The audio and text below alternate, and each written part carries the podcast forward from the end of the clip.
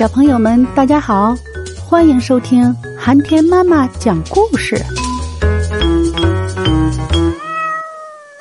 小螃蟹和它的妈妈。沙滩上的小洞里住着小螃蟹和它的妈妈。有一天，阳光很好，小螃蟹央求妈妈：“妈妈，今天天气多好呀！”您让我出去看看吧。妈妈答应了他的请求，小螃蟹开心的钻出洞，在沙滩上爬来爬去。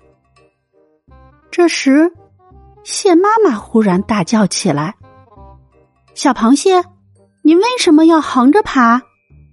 你应该直着走才对呀！”